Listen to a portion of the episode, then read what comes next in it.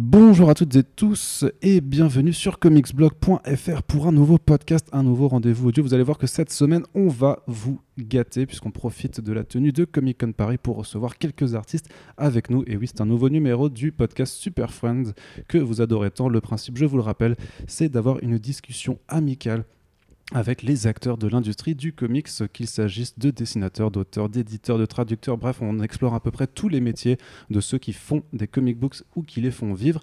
Et aujourd'hui, on est hyper heureux, grâce à Bliss Edition, de recevoir Zander Cannon, qui est l'auteur et le dessinateur du titre Kaiju Max, dont on vous a déjà parlé sur comicsblog.fr. Il y a une critique en ligne pour vous expliquer à quel point c'est génial. Et donc voilà, on va faire une discussion qui sera complètement en anglais, mais ne vous inquiétez pas si vous n'êtes pas anglophone normalement, on aura une retranscription qui arrivera d'ici quelques mois parce que ce genre de choses prend du temps. Et maintenant, place à l'anglais. Hello, Zander Cannon, how are you? Hello, good. I, I appreciate you doing this interview in English. Yeah, yeah. I, I, I wanted at first, like you, you had three weeks to uh, learn French, but uh, it seemed to be a little bit difficult. Right, so it was uh, it was too hard. yeah, we're just gonna do it in, in English, and uh, pardon me for my French accent. Sometimes it's really bad, but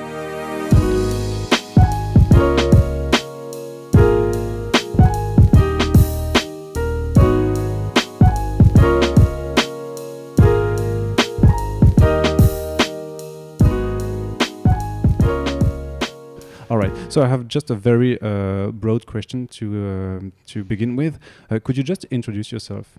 Who are you, Zander Cannon? Okay, well, um, I'm Zander Cannon. I'm a I'm a I think of myself as being a cartoonist or a comic book artist, even though I'm a writer as well. Um, I've been doing comics, uh, North American comics, for uh, about 25 years, um, and uh, yeah, I've I've worked with. Um, uh, I've done I've done writer, writing for other people. I've drawn art for other people. I've also written and drawn together. I've worked with uh, Alan Moore and Gene Ha on Top Ten, which is how a lot of sort of West uh, uh, North American readers would know my name.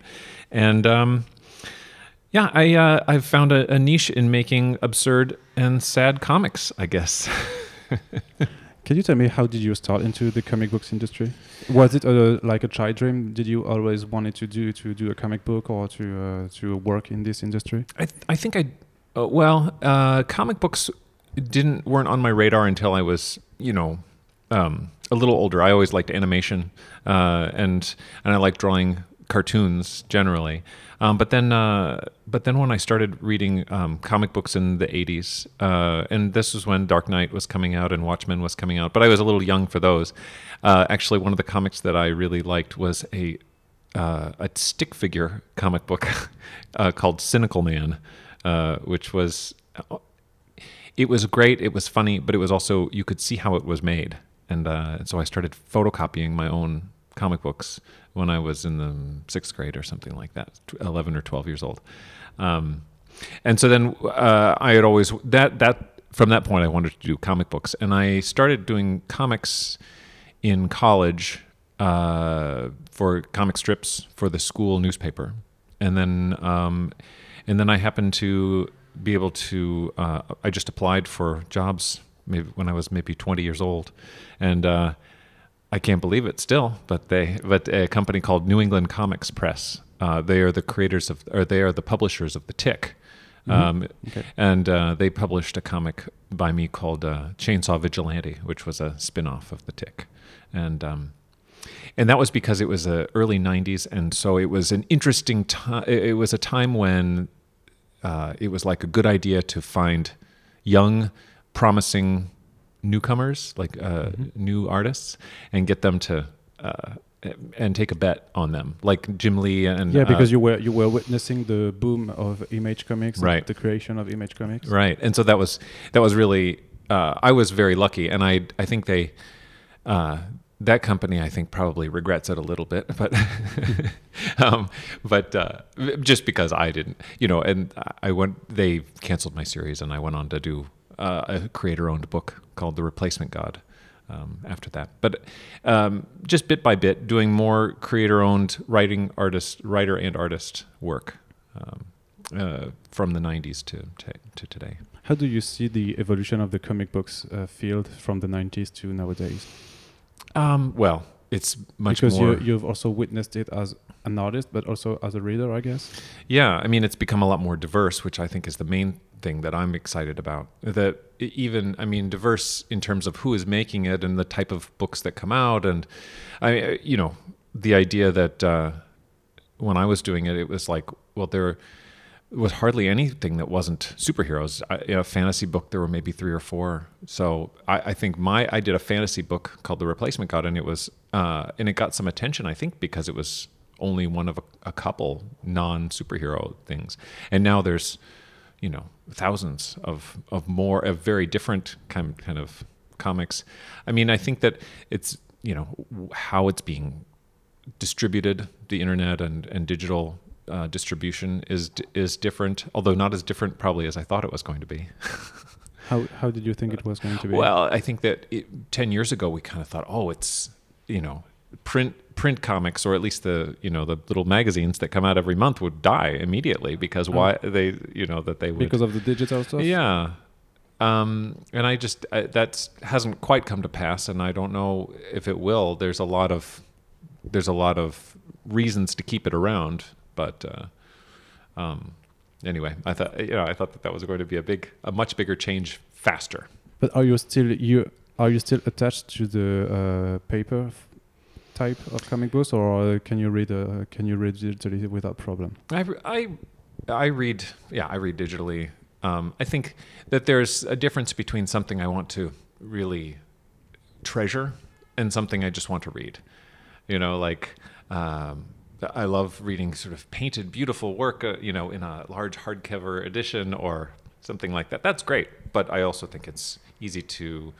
Uh, sometimes I just want to read a few hundred pages of comic books, and it doesn't really matter how it gets to me. You know. So you're not the collect uh, a collector of comic books. No, in fact, I try to get rid of as many comics as I can. My house is full. Yeah. and if you happen to have to move uh, from another to another house, it will be hectic. Uh, right, it's too. They're too heavy. Yeah, Mm. my my stu- So my house is full, and now my studio is getting full. So it's. So you've got your, your your you've got your own studio, so you're not working in your house. No, I, I can't work in my house. Why is that? I, I don't know too, why. Too many distractions. too many distractions, and I can never. I I think the problem is that I can never stop working. Mm. That I'd be like, oh well, it's it's late, but uh, maybe I can just you know. Uh, but if I'm at the studio, it's like, well, it's you know, I have an hour left. Let's push through, get everything done, go home. And I like to share the space with other people. I have thirteen or fourteen studio mates Mhm. um, uh, uh, Peter Wartman, uh, Lupi McGinty, John Bivens. There's a lot of a lot of uh, uh, cartoonists that are um, making their own comics, and it's nice to be able to to hold up something and say, "Does this look good? Can somebody tell me if this is too pink or Mm. something like that?" That's uh, that's what I really enjoy is is having that. Okay, so so you mentioned before that you were working with Alan Moore and Gene Ha when you were doing uh, Top Ten. Uh, Mhm. How did you get into uh, to work on, onto that book? uh, luck and Luck. Uh, being a nice person. I think. Well, I, I I knew Gene Ha from when he was working on something at DC. Uh, we met at met at a signing or something, and so uh, he happened to move to the city that I live in, Minneapolis, and he uh, he was starting to work on Top Ten, and so. He needed somebody to help him out with art, and so we kind of figured it out. Like originally, I was going to be a background artist, but you know how Gene Ha draws. Nobody can replicate what he does. It's too it's too amazing. and so what I ended up doing was doing uh, layouts uh, like roughs um, and blocking out where the word balloons go and that sort of thing. And so that uh, and I would help with inks and I would help with pencils as well. But um, but I would sort of let it. It, it was sort of his aesthetic uh, and my my sort of structure, storytelling wise. And um, and that act, I mean that led to other job doing layouts for other artists as well. But um, that's how that's how that happened. And And, and how did you see the difference the difference between just doing the layouts and have to draw a completely finished page? Is it like a, is it rewarding to just do layouts and not see your uh, your drawings on the final page? Kind of Uh, when I was working uh, a couple of years ago, I was doing layouts for Yeah. for several. Um, uh, I was doing layouts for several DC comics, and so I ended up uh, that ended up being really.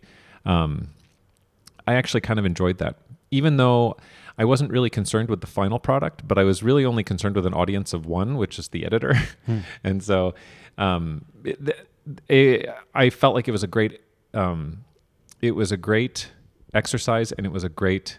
Um, there was a sense of accomplishment to it that didn't have to do with the final comic book itself. You know what I mean? Mm-hmm. Um, but uh, but obviously, it's more fun to do the f- the full work and and have something that I can show that is actually mine. Mm, and did you have some conversations with Alan Moore at the time or not? Oh yeah, we would talk on the phone, and I, I did a series called Smax afterwards, and uh, we would speak on the phone uh, uh, a lot about that. What, what can you tell us uh, about your relationship with him? Because we don't know uh, a lot about him uh, from him. right, uh, the mysterious wizard. yeah.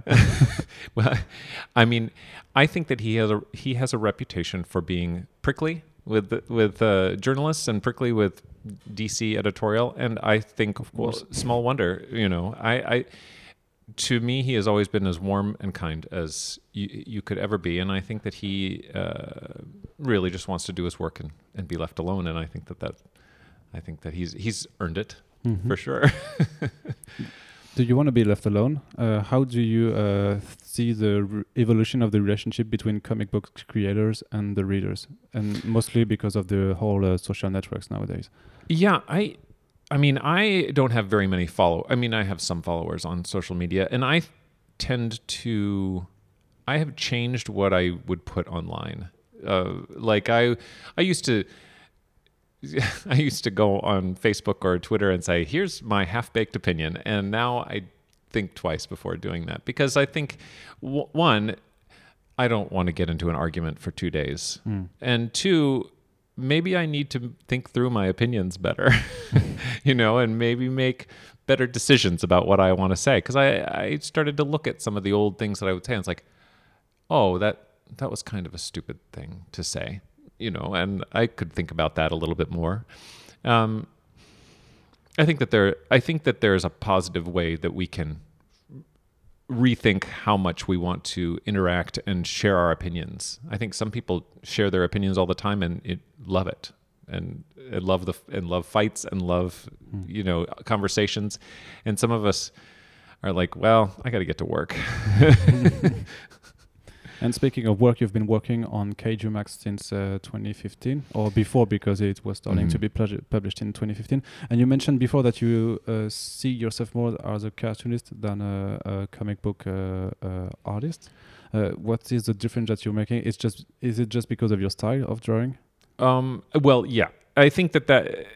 Yeah, I mean they're the same thing, of course, in some ways. But but a cartoonist, I guess, means both writer and artist, and also, um, I think that I mean, I, yeah, style as well. My style is very cartoony, and I don't think some people think of that as an insult, but I don't think so. I think it's very descriptive, um, and uh, yeah, I I like to think of and I like to think of it's everything. Like I'm not just like I will always do my own lettering, and I'll always, and I really like to do my own coloring, and I like I like to do everything like bal- word balloons and panel borders are all part of the same. Are you a total f- uh, a control freak? Uh, that's it's possible. It's Yeah. possible I am. That's what it sounds like. But I like to I like the intersection between those things. I like how a word balloon will go behind someone's head. I like how uh, the word balloon will touch the edge of the panel, and uh, I like that sort of uh, how everything sits on the page, uh, as opposed to being uh, so per- like I don't. It's not so important to me that somebody's hair looks realistic so much as how the eye moves across the page. And so when I control those th- those things, like I would probably rather ink or let someone else ink my work than let someone else letter my work, Oh, yeah. which is a strange thing. Yeah. I mean, it seems it seems kind of strange. yeah. Uh, but is it because you are quite a, a control freak that you are doing your own creator own book because you're not doing any more uh, stuff for the mainstream industries or for, Ye- for big publishers? You didn't want to pursue a career uh, in that uh, sector of the industry. well, I spent I spent a decade Yeah. trying to work more at DC Comics, and I and I would oh I could get a job here and I could get a job there, I write this or draw this, but my you know my my style doesn't it just doesn't fit and Or maybe it didn't fit at the time, but nowadays there are some kind of comic books that really are like also cartoony, like you say, or uh, more uh, or uh, aiming at like at a younger uh, audience. So maybe Mhm. you could fit in right and now. maybe that is part of my maybe my thinking is a little old fashioned in that way and of course i can barely have a minute to look up because i'm working on my Mhm. own book but um but yeah I, I i found it very frustrating to to try to do work in in mainstream comics and just be constantly told mm, it's too, too it's too cartoony or just mm, no thanks Mm.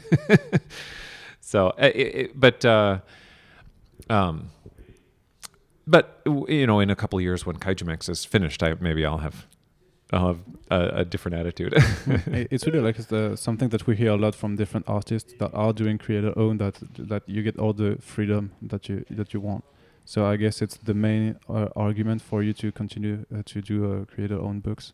yeah and i think that Except that you have also a story to tell, to tell because you have readers now or so. And uh, Yeah. people want to uh, know what's going on in Kaiju Max. But Yeah. Well, and I mean, I, and I think too, not having that freedom would be would be frustrating. I mean, I'm sure that that would be fine for a short project, but uh, but I, I I do. It would be hard to give up that to give up that level of control or that level of being able to make something that make something that continues and doesn't isn't you know doesn't depend on what someone else is writing in another series all right. if you know what i mean Okay. So tell me about Kaiju Max. What are the seeds of this project? How did it uh, emerge in your head? Well, um, my son, when my son was very small, um, we I found a DVD set of Ultraman at the store, and so he loved it. He we would watch it all the time, and when I would drop him off at daycare, he would uh, he would give the little there's a little move uh, with his hands that Ultraman does, and he would do that to say to say goodbye, and. Um, so we w- must have watched every episode 10 times. And so that just got my brain thinking about monst- movie monsters and what do they do when they're not smashing cities and uh, and I kind of thought I, I that was kicking around for a few years. Like what would what sh- what would be a story that we could tell? But um, I thought maybe a bar that they would hang out at. But then I thought I, I liked the idea of a, a a prison drama, especially since the sort of monster movies we were watching were so silly, so over the top, so uh, so much for kids that I liked the idea of when I the other genre I wanted to do was uh, prison drama. Well, something so harsh, so terrifying, and so terrible that uh, it was it would be kind of a funny mashup, especially with my well, my art style came later, but but the the idea of something so absurd meshed up with something so Brutal. gruesome Yeah. and terrible. So was Oz, the TV series Oz uh, an inspiration? Yes, from- Oz was an inspiration, and I mean, again, that's it's also sort of a silly. But you didn't uh, show Oz to your son.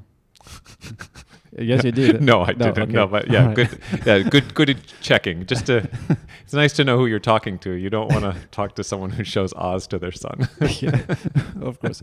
So, so you had the the idea, and then you had to create the whole universe, and you had to draw the monsters, and you had to watch a lot of uh, other monsters movies Right. to take. And we see in the Bliss editions, uh, in the Bliss edition, that there are some notes at the end of the book with all the movies that you watched.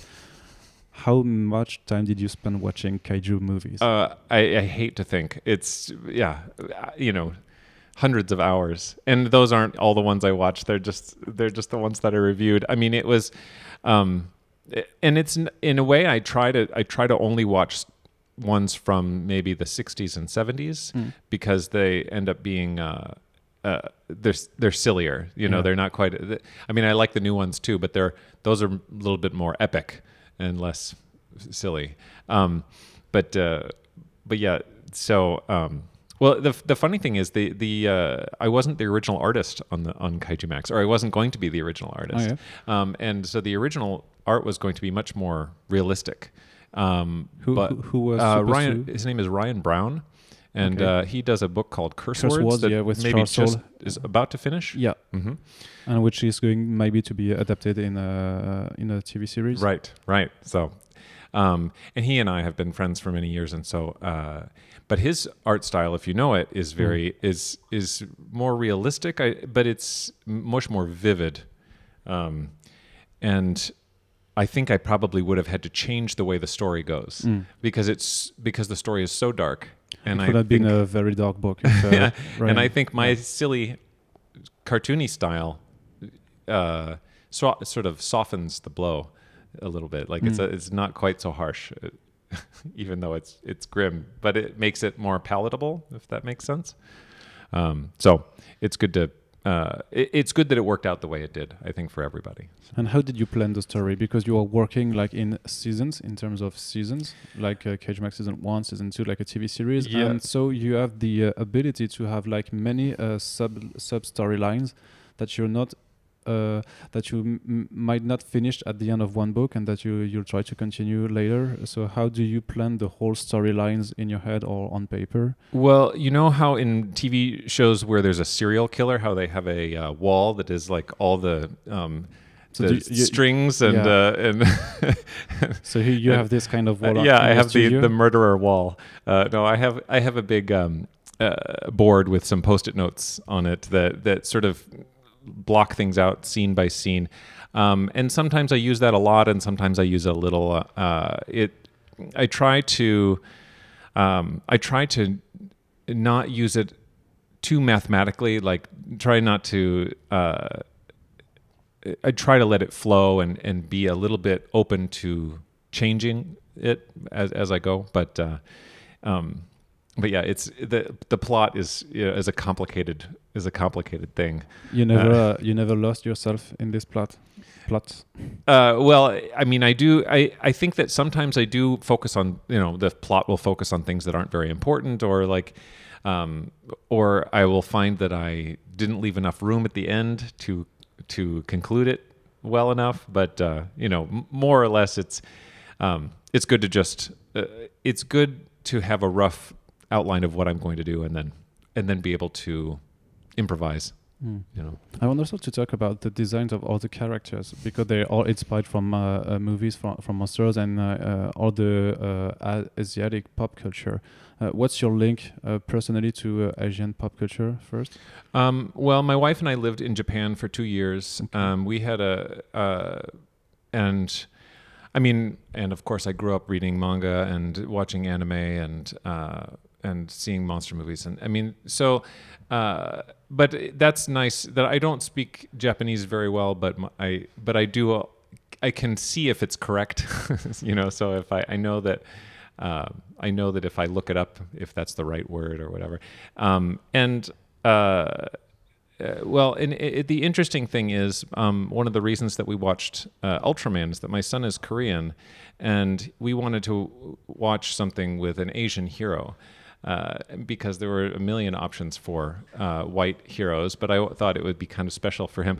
I mean, not that Japanese and Korean are the same, of course, No. but uh, I but I thought it, he, it would be nice for him as a child to see someone who looked like him as the hero, and um, and so I mean there, uh, yeah, the time that we spent uh, in in Japan and um, and the time we've spent in Korea has been, you know, it's been really. I mean, we always really loved uh, all of those places. It's been really, it's been really fun. I, I don't want to be someone who's obsessed with with Asia. I have other obsessions as well, but uh, So you just had to, had to watch the movies and then try to do some designs that looked like uh, famous characters. I Did you like uh, show your drawings to your son maybe or to some people to see uh, if uh, the designers were good in their opinions? Oh yeah, or I or I have him draw some, and I just try to put them in the background, or Yeah. yeah. But uh, so did you uh, did you credit uh, your son? um, no, probably not. No, he just too, too bad. yeah, that's, that's evil. That's evil. I know. Um, but uh, I mean, a lot of times when I design characters, I just I just open up Google Images and go, mm, I'll steal that little bit and that little bit and that little bit and put them together, and um, you know, it's not Like it's really a melting pot. Yeah, and it's not. Uh, and and the the thing is, you know, the problem when you do that is that your monsters sometimes look kind of stupid, and I Mm-hmm. have no fear of my monsters looking stupid. So that's it's like okay, they do. I don't, you know, that doesn't bother me at all. And you decided also not to just focus on the monsters in this uh, prison island, but also on the human side, and also uh, you are doing like uh, uh, giant robots and, and and stuff like that. Is there a point where there's too much fantasy in the book, or do you have a limit? I'm worried. I always worry about that. I well, I worry about things being too much monster movie or too much prison drama.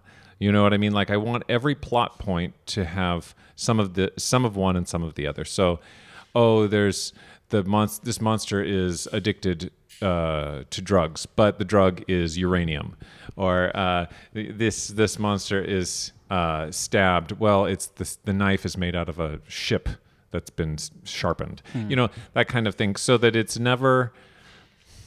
I don't know too much. Never too much one thing uh, than not another. Yeah, because you had to uh, like to take all the codes of the prison genre and uh, transform them to uh, like to do the adaptation for the kaiju uh, kaiju, style. So uh, was it difficult sometimes for for you to to get like that, like to uh, to um, think that what kind of drug would they do and uh, how would how, where would be the the gangs of the the mafia like uh, the gang on the moon Yeah. stuff like that. Well, and one of the one thing I was really having trouble with was um, uh, was the money. How they what mon- Yeah. what they would use for money, and I thought, oh well, is they, you know, could there be some pieces of paper or something that? But um, my friend uh, Ted Anderson, who's one of my studio mates, he uh, reminded me that there is a that there is a um, a group of people in Micronesia who they for money they use these giant stone discs that are like six feet tall, uh, and so they just you know they just determine who owns each one, and then oh I want to buy a cow. Well now that now you own this steel. and then we could just use those but then the monsters of course can just use them as like a stack of a stack of quarters and uh, and so uh, we I thought that that was a great and a very elegant uh, you know solution to that um, and I, I don't even think I even ever explain it in the comic but it's No. just there in case you wanted to look And so you, you mentioned before because uh, that Kaiju Max is really a mix of your like cartoony uh, drawing style and some really uh, harsh uh, thematics or pro- problematics because you're talking about drugs, you're talking about outcasts. You're like, uh, are you using like the Kaiju's uh, really like a metaphor from just people being outcasts in society and not only just like real real prisoners, real real life prisoners? Um, yeah, that's. I mean, that was my goal. I mean, I think that people have. I mean, I think that people see a racial metaphor, and I don't want a. I don't want it to be a racial metaphor because that's So that's, tricky. yeah, because that's kind of what we see. Because you know, like uh, you've got kaiju's from different type of cultures. So you, you've we mentioned the like uh, uh, uh, Japanese culture for for example, but there are also monsters from the Lovecraft Lovecraftian themes, or uh, or even other uh, or uh, like. Um, not Germanic, but uh, English from the Mhm. English uh, pop culture. So we can see like some kind of we can see just like oh the robotics are for like uh, Chinese people, the kaiju's are for Japanese people and, and stuff like that. But that's not That's not. Well, it's not. Uh, the the the border between each one is not perfect. yeah. And that is not, I mean, that's not my goal because it be, becomes very tricky once you do say that. Mm. But I, but what I like, I think that you can see, oh, that sounds familiar. That, oh, that's, that's familiar to me. But it's more, more like, uh, I wanted it to be a, yeah, a metaphor for people who are outcasts, people who are powerless, you know, and how, and how that's funny or ironic that they're the most powerful creatures or whatever. Um, and yeah, there's always going to be things that are familiar. Oh, this is very, this is f- similar to this racial situation, or this is similar to this political situation. But I don't want it to be perfect because it isn't a puzzle to solve. It's just, it's just meant to be, you know, it's meant to be a story, and it's meant to stand on its own legs, even if you don't understand what it's referring to. And the thing that uh, you you're like uh, we're talking about kaiju's and humans, but kaiju are not necessarily like uh, evil, and humans are not necessarily uh, good, because we, we can see that with the main character of the first one. I don't know how you say it in English. The the first main Uh, protagonist, Electrogore? Electrogore. Okay, so it's the same that in French. So Electrogore is just like someone who's just been uh, uh, taken from his family. He just wants to have these kids back. And for for and the, some humans characters are like uh, dealing with the, the kaijus and uh, trying to uh, to take the drugs uh, to take control of the drugs uh, traffic. And because they are acting bad they are going to get someone killed uh, and stuff like that. So you're not you're not drawing a line between like kaijus uh, bad and human good.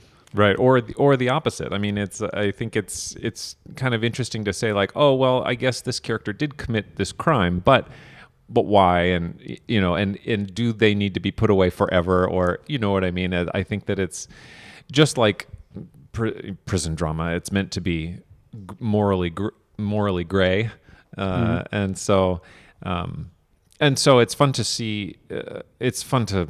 I mean, it's fun to play with that, or it's interesting to play with that. and there's a lot of uh, also of sex and violence uh, so when did you started to uh, to put kaiju max onto pages uh, did you think about the what would be the audience you were aiming for Um, yes, but I always thought that it was a little that it was not quite as mature as the publisher did. I, like I thought, oh yeah, it's fine, you know, but maybe because I thought my style was so cartoony, or I thought that everything was um, coded, like like was one degree removed from reality. So I thought, oh, it's not as bad as that, and. because uh, finally, uh, they sat me down and said, "It is because at bad." some point uh, like uh, Electrogor is kind of raped yeah, uh, I guess I thought when I did that, and I feel I feel strange about that scene now. Like if somebody told me uh, we need to take that out of any adaptations, I probably would not yeah fuss. But um, because well, what I did was I it was this it was something that happened in a uh, uh, a Gamera movie.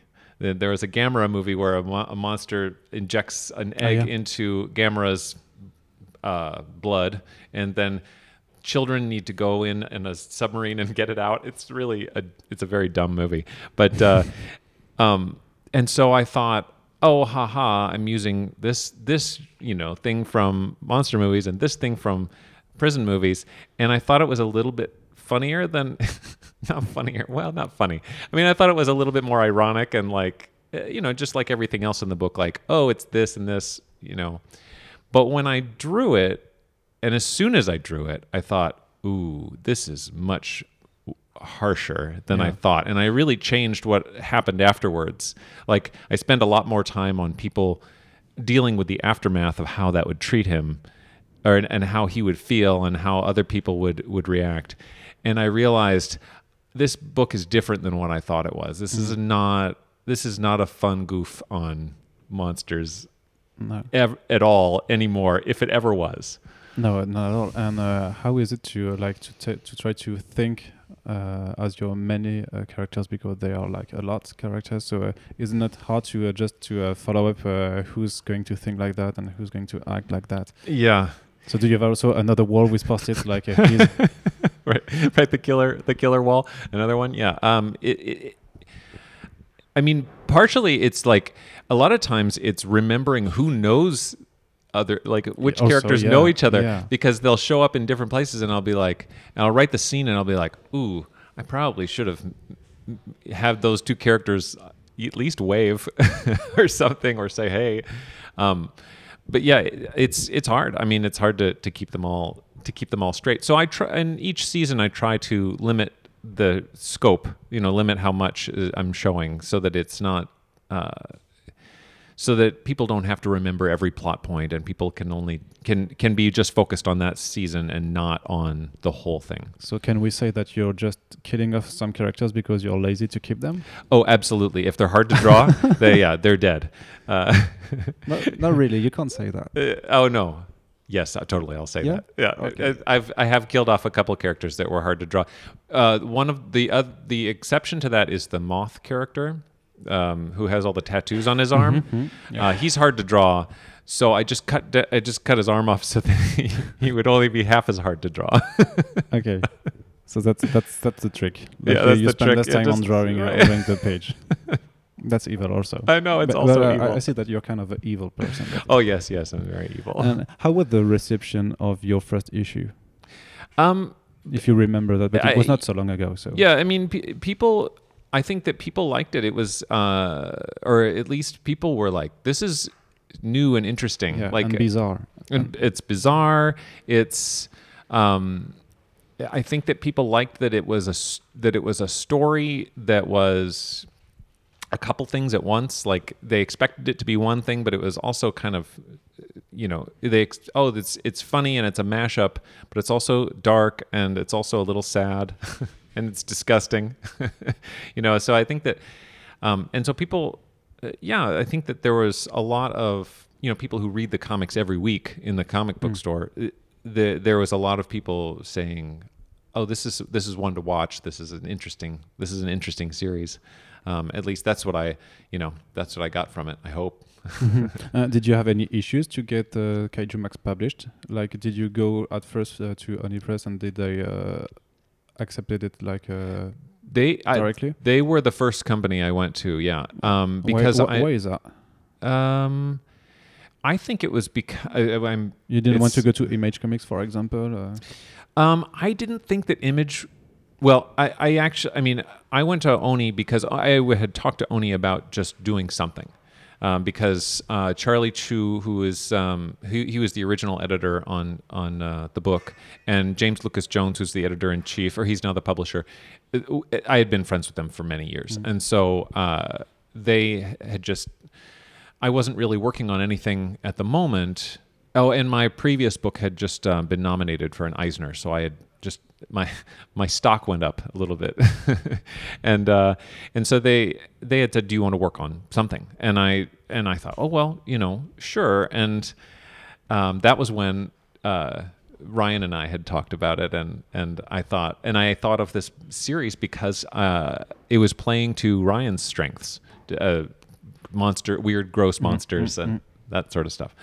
But um, but so they, uh, and I think that we might have pitched a couple ideas, like just napkin pitches. You know what I mean? And um, and then we, uh, but that was the one that stuck. And I, you know, w- while we were talking about it, Pacific Rim was about to come out, and like got the new Godzilla was going to come out, and all of these new books. oh, so you were just surfing on the vibe. Well, I think it's think not that, that, original. no, it's not original at all. but I think that they they sort of read the writing on the wall in terms of how the you know that this might that kaiju might be sort of an interesting thing to you know to to start up again, uh, or or you know to to capture people's imagination. Correct me if I'm wrong, but I think that Kaiju Max got nominated at Eisner, Eisner Awards also. Mhm. Did Yeah, it, did for- it win also something? It did not win. No. but it got Uh, still nominated. yeah, for for best new series. Um, yeah, I think uh, Paper Girls won Mm. because of course it did. Yeah, That's yeah, a great It's series. hard to compete with, Pe- Pe- Yeah. with Paper Girl, but but still, how does it feel to be uh, nominated? But it wasn't the first time. Uh, we we just heard that your previous work was also nominated. Yeah. so- Um, well, it was nice. I mean, when because that happened. T- uh, let's see. No, not the, not two successive years, but pretty close. Fourteen and maybe fourteen and fifteen. I don't know. Anyway, uh, yeah. I mean, uh, top ten won Eisner's, but Awesome. of course, you know, I at least I don't think of myself as the reason that it was yeah. nominated or won. So that was really nice to have the series that I worked on or books that I worked on be nominated. It's a it's a great feeling, of course, and um, it makes you sort of I. You know, you uh, cartoonists spend so much time alone with their thoughts. You you start you start wondering if this is good at all. So it's nice to have, uh, you know, something like that come around. Yeah, I, I wanted to ask what's the most difficult or what is uh, what's the most challenging thing in this industry as a writer and an artist, Um, I think except for uh, drawing the arms of the moth and then right, right, right, yeah, yeah, uh, yeah, drawing scales and uh, yeah, tattoos. No, um, I, well, I think I think that at a certain, uh, I think that there's a point at which in everyone's career where you have tried. Oh, I'm learning how to draw. Uh, anatomy, and then I'm learning how to draw cars and buildings, and da, da, da. and then you get to this point where you can draw ba- basically everything. You you don't really need to improve your skills anymore, or you always can, but just it's they're all at a good spot. But then you have to start realizing and knowing what do I want to say? Why do do I do I have anything new to say? And I think that that was something that I did by accident by doing um, by doing the, my previous uh, book, which was called Heck, and um, that that book was done as a as an experiment. I did it very fast. Um, I, I was working. I was doing an hour a page at the earliest parts, um, and uh, because I was working so fast, I started. I was taking just sort of an ordinary pulp novel con- conceit. A, a, a, man has a inherits a house with a, a, a door to hell in the basement. um, so uh, basically, a a, a, um, a supernatural uh, pulp novel, and uh, and all of a sudden, I was putting in a lot of my uh, a lot of my anxieties as for being a father, for being middle aged, for da, da, da, like so many different things. And I realized that I'd made a story that was very different from the one that I thought that I was making. I thought I was making a pretty straightforward story, and I was making a very sad and sort of uh, thoughtful story. And that really uh, lit the light bulb in my head where I thought, oh, I I like telling a story that seems very fun and silly, but is not just gruesome and not just harsh, but but melancholy and sad and uh, and tries to say something about the world, the world, or people's experiences, or or uh, you know how we all get along and but when you're doing it you're not always aware that you're t- that you are like uh, telling a story about the world or about yourself or where were you like I mean, when you're doing some some something sad, uh, are you uh, aware that you're being sad and that you're putting yourself in the page of the script? Maybe I do get sad when I write it, and I think, uh, and I'm like, oh, that's going to be great. You know? Did, did, did, you ever cry? Did you ever cry writing uh, or? Uh, oh something? yeah, all yeah? the time. Or, or I'll be walking walking the dog or something and I'll be thinking of it and I'll get all I'll get sad and start crying and then i am like this is ridiculous. Okay yeah. but I better write it down. That's good. It's, it's just comic books. Yeah, it's just comic books. Uh, come on yeah. I mean it's not serious. especially monsters. Uh, comic books about monsters who stab each other in the neck I mean that's pretty silly. Is, it, is it really? But how do you see yourself like uh, what's your goal as a as an artist? What is really the purpose of an artist? Uh, what's the purpose of doing comic books nowadays? Uh, like it, we're getting really deep, of course. Yeah, very deep. Well, I, I, I like it. I mean, it's not I just love, to entertain, right? Right. And I, th- I mean, I do like the idea that the main goal is just to tell a story mm. that you that people love that you can't put down that is you always have to find out what's happening on the next page i mean that's just if you don't if you don't do that if you don't reach that goal then what are you there really there's no point but mm. I, I like the idea that people would um, anytime someone has come to me and said, "Oh, it, it, this meant a lot to me," or "I read it at a hard time in my life," or um, or I just I it was it was so different than what I thought, or that really means it means a lot. I, I that's the point is to make something new and and uh, unique. Mm. Um, you know, I and I all the things that I thought were important years ago, or you know, make something uh, cool that everybody likes is much less important than like make something that some a few people like a lot. mm. And I had another question uh, about that. But uh, do you think that comic books are still like um, yeah uh, efficient or uh, like in the whole entertainment industry? Because now we've got like TV series, cinema, uh, movies, mm. video games. So how do you make like the comic books still matter in this yeah. entertainment field? Well, I think I mean I think that it's it's interesting because in the you know. Uh, 90 years ago or 80 years ago it would have like that was the only way that you could have a uh, somebody fly or lift a building mm. or it, because but then movies said oh now we can do that and it's it looks even better you know or it looks it looks even realer um, and then you know, and then of course video games do that as well. And and I think that at that point you start to need to say, well, what do comic books what do comic books do that those things don't?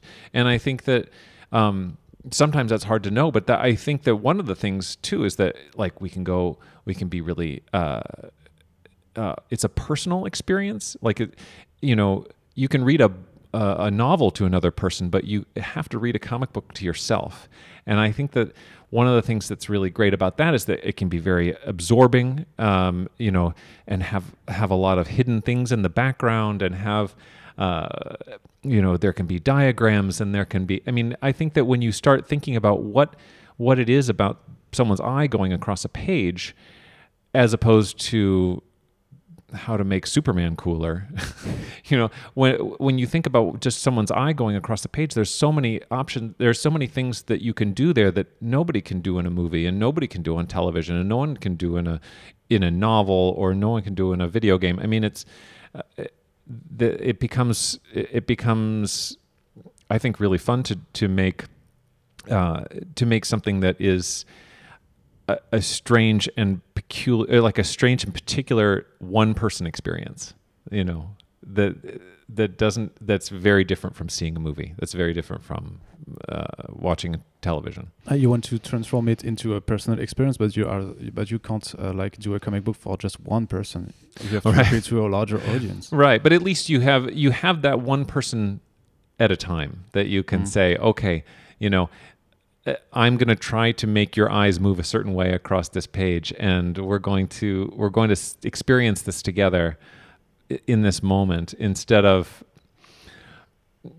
And it, and it requires their full attention. They can't they can't be just you know oh the TV's on in the background or oh I you know, um, or oh i'm playing a video game but i'm not really noticing anything in the background because i'm focused on what i'm doing or um, I don't know. I, I, I like that. I think that i think that that, that sort of personal thing and that that that care, caring about characters i mean you could do that in a lot of things but that but that care they the really getting into somebody's uh, a character's life and really relating it to the reader is something that comics can do really well. And i think that and, and i think that that can't be taken away by another medium What do you think about the evolution of the indus- uh, of the indie uh, comics field? Because lately, like the, like like the last five years, we've seen a lot of new uh, indie comic book publishers emerge. So some some of them closed, and there's like a really a, a boom into the the kind of uh, proposition we have from from from the indie publishers. We've got Ahoy Comics, we've got uh, AWA, which is uh, arriving next year. Uh, how do you still have like a place with Kaiju Max and uh, with Oni Press in that growing field? Because there are so many, many comic books now. yeah i mean it's it really it's just a ma- Like, are you trying to uh, to put some poison in the glass of other comic book Yeah. artists? oh yes definitely Yeah. no it seemed like that. yeah i think uh i think that it's just uh, uh i mean i think that that's i think that that's great because i think that it's great, but it's more competition for you. Yeah, but there's competition anyway. I mean, you Mhm. have the, the the pie is only so big, and you divide and you're dividing it up more ways. But I think that it's better to have uh, more indie publishers as opposed to when DC or Marvel just decide to print more books. you know, Which are which is Which they do to- too. they do, yeah. but I, I think um, I I like the well. I mean, and and it's I mean, there's a, there's two answers to the question. One is for me, you know, for Kaiju Max and Oni Press. I mean, yeah, that's competition. But I also think for me. Zander Cannon, a cartoonist, a freelancer, well, more publishers is a lot more options, and it's like when all of a sudden, oh, this this publisher offers you know better ownership deals and better rates, and then oh, that that's sort of you know that's the good end of capitalism, right? You know, where where uh, somebody has to sort of have a, a good deal for you for you to want to work for them. Uh, when there's only a couple shops around, you know, a couple publishers around, you don't have that kind of option. Hmm, But what kind of concerned me is that like we, we've got more publishers, and but like you said, the pie is as a as a, a certain size, but we don't see that like that many uh, people are coming from uh, around the pie to get into it.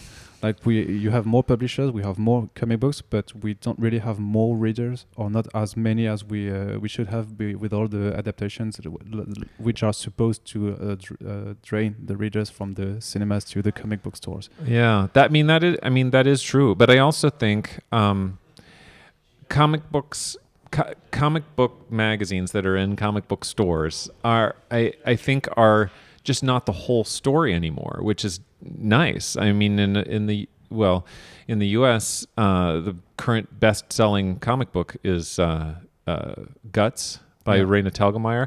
I mean, which doesn't look like a it comic doesn't book look like a comic book. You know, she's not someone who was drawing X Men last month. Mm. You know, she is. It's a totally different experience. It's a totally different type of book. Um, again, like I was saying, a very personal, a very personal type of book to you know, and a very sort of singular experience that you have when you read it. And I, I mean, I think that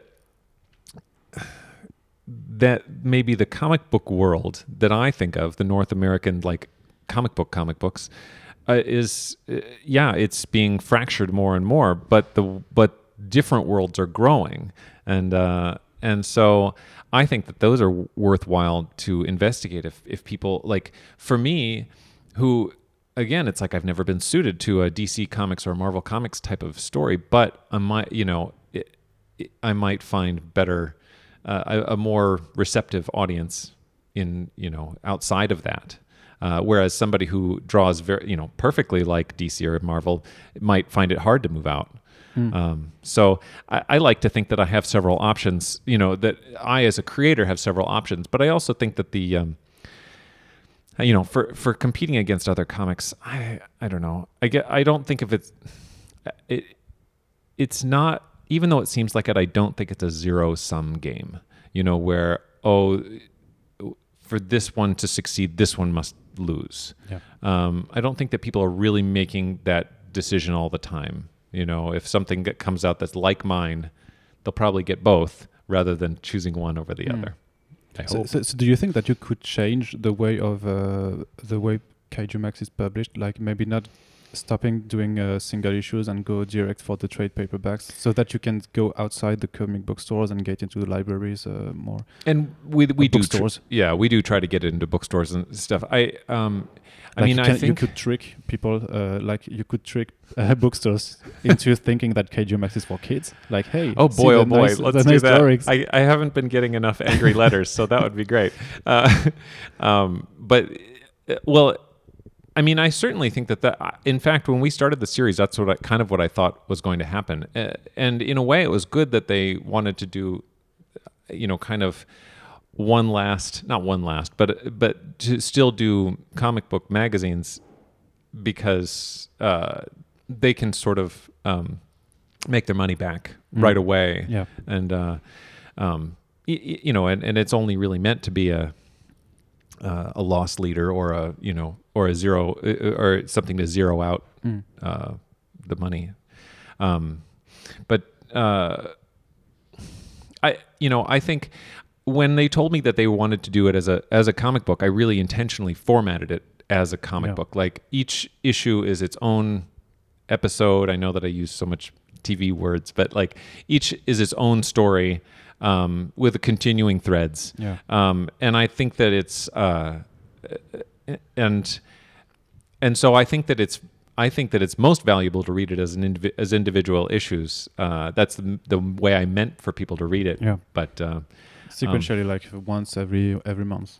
Yeah, Like- or, like or or just take a minute after each one to go like, Yeah. oh, okay, that was its own story instead of zooming right to the next one. it's not like a chapter in a story as much. But you still have to think like when you're doing seasons, like you have to think when you're starting a new seasons to to to think about like the readers that are uh, already uh, reading the, the series, so and uh, and are like acquainted with the, all the characters. But you also have to think about the new readers that might Yeah. just try and pick like, oh, what is this Kaiju Max season three episode one? Yeah. So how how do you uh, like do the balance between like uh, people that are already know the series and people that are newcomers and like you have to introduce the whole concept all over again, all the characters which are not dead.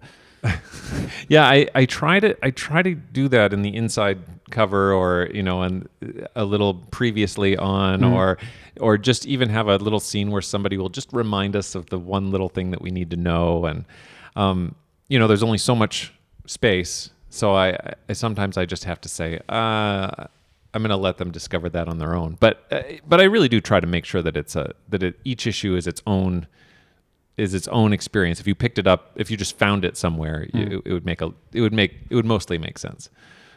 Have you seen your readership growing over the last few years? Um, I I think I think it has a little bit. It, it I Do, think do, that do people recognize you in the in the streets? yeah, yeah, people, right, and throw confetti. Yeah, it's uh, it's like great. you're dri- like you're just getting in the Walmart and they think, "Hey, are you Zander Cannon?" Yeah. And he's like, yeah, that's me. You know, of course not. No. That doesn't happen. Except when I was, uh, I went with some friends to go see the the new Godzilla movie Yeah. a couple months ago, and some guy walks in and goes, "Hey, are you Zander Cannon?" And I'm like, "Yeah, why?" like, and he's like, "Are you going to see Godzilla right now?" I know yeah, it's very unbrand for I me. have to find new designs for my next comic. Yeah, I uh, need I need to steal steal more stuff. but yeah, so I and I think I'd bet him at a at a, a convention or something. But anyway, Of course. And uh, d- okay, so uh, I don't know if you, you can talk about it, but is there any project to adapt Kaiju Max for the big screens or There's- the TV screens? there's talk. There's There talk to get to get it as an animated uh, series like um, BoJack Horseman or or uh, Mhm. or Rick and Morty. Something something that would be animated in the style of the book Yeah. because uh, and which would be and which would which would be like for adults, yeah adult animation. Yeah. and uh, right Not for kids. Hey no, guys, hey, it's kids. Max. Right. Let me stab you in the heart. right. Oh no, I'm dead. if this bothers you, send a letter to Zander at gmail.com. Um, so, uh, uh, yeah, I mean, part of me thought, oh boy, wouldn't it be cool to be able to do it with rubber suits, like Mm. do a live action. but, uh, and I mean, a lot of people have said that to me too. Oh, yeah, live action rubber suits, which of course it would be so uh, not feasible at all No. but also um but one thing I, I that was pointed out to me is like well it doesn't if it doesn't look like your comic book it doesn't really bring readers back to your comic book they just eh, you know it might be good and they might watch the show but you want people to buy your book as well i mean Yeah. it- i mean because succeed or fail a movie or a tv show based on your comic book is uh, like is more money spent on ads than you will ever be able to to possibly match so you may as well sell your book you know while that's happening so that that made a lot of you know that makes of course a lot of sense to me and i think that that's the only way that you could really do it But you didn't have this goal in mind when you started creating creating this comic book because it seems like a lot of new uh, indie uh, comics are just like new IPs in the veneer. Mhm.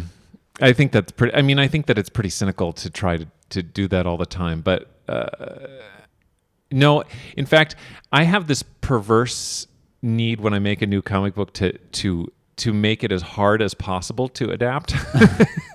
like something that you it would really be hard to figure out how to make it into a into a TV show. So uh, I I don't know that that uh, Kaiju Max is really that hard to make. Just but it's Well, it, but in, at the in, time in animation, it, it seems feasible. Mhm. Live action, pretty not. Right, yeah.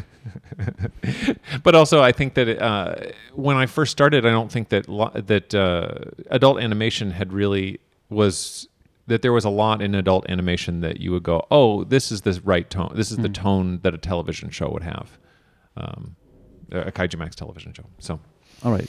So what are you up to now? Are you in like uh, Kaiju Max still season four, season? season five, I five? just I just finished the first issue. Um, and when I get back to America, I have to really work fast on the second issue. and is this the last season of Kaiju Max, or are you planning to do season six, seven? Six seasons. Six will seasons. yeah. So I'm doing. So there will be presumably uh, three. Like the the French editions are two two seasons each. Yeah. So there'll be three books like that.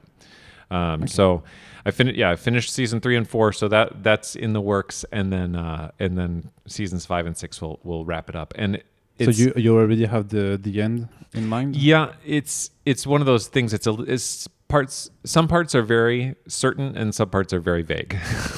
Okay, so you're So- still working it on your wall. yeah, or- right. My yeah, my murderer wall is still still being uh, still being worked on. And So. any other projects in mind uh, apart from Kaiju Max? I do. It's I always have about three or four projects that are kind of started, and then I bring those to publishers, and they tell me which one is is one they'd publish, and they go, "Oh, okay, well then I'm doing that one." So, yeah, I have a I have a uh, a middle middle reader, like a young young adult type Yeah. of graphic novel uh, uh, that is. Um, uh, like a superhero. I've never really done a superhero book. I wanted to Mhm. do one, and uh, and then um, I have some science science fiction story, and I have a and I was um, everybody asks me, not everybody, uh, many people ask me if I'm going to go back and finish my uh, comic book called The Replacement God Mm. from years ago. And sometimes I think I will.